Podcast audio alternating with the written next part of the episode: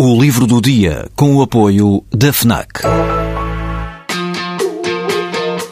Perdes a tua vez na fila, mas chegas primeiro ao último smartphone do mercado. Ignoras o que te dizem para fazer, mas ouves o que a tua playlist tem para te dizer. Não largas tudo para viajar pelo mundo, mas vais de malas e bagagens para o livro que andas a ler. Deixas o despertador tocar mil vezes, mas se ouves o hino na televisão, saltas do sofá e sentes o arrepio. Pois é, quando desligas do mundo, ligas-te a ti. FNAC. Desliga-te. Assinala-se este ano o centenário da Revolução Russa. O primeiro regime inspirado pelas teorias de Karl Marx marca simultaneamente o fim de uma das mais poderosas dinastias de todos os tempos. Durante mais de três séculos, os Romanov governaram a Rússia, expandindo-a a ponto de terem chegado a dominar uma sexta parte da superfície do planeta Terra.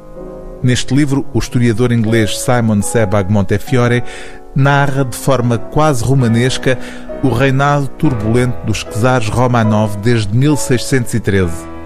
O primeiro volume termina em 1825 com a morte misteriosa do czar Alexandre, deixando para uma segunda parte a história da chacina dos Romanov e do czar Nicolau com a chegada de Lenin ao poder.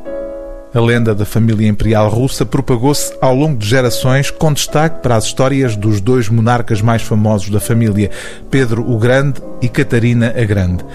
Mas o que ressalta desta obra é a constatação de que o trono do poder absoluto, ao contrário do que se poderá pensar, era um lugar extremamente perigoso. Seis dos doze últimos czares, metade, portanto, foram assassinados, dois por estrangulamento, um à punhalada, um com dinamite e dois baleados.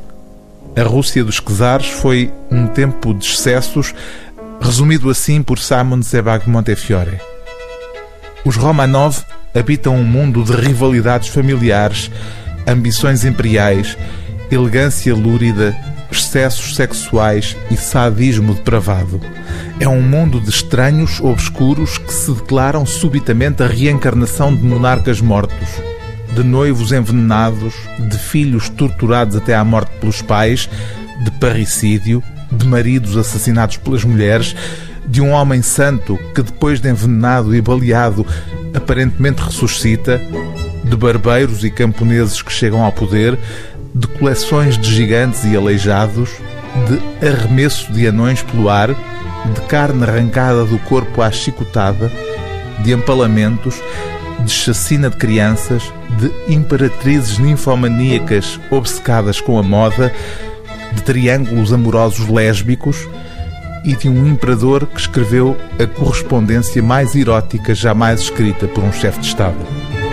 O livro do dia TSF é Os Romanov, 1613-1825, volume 1, Ascensão, de Simon Sebag Montefiore, tradução de Miguel Mata, edição Presença.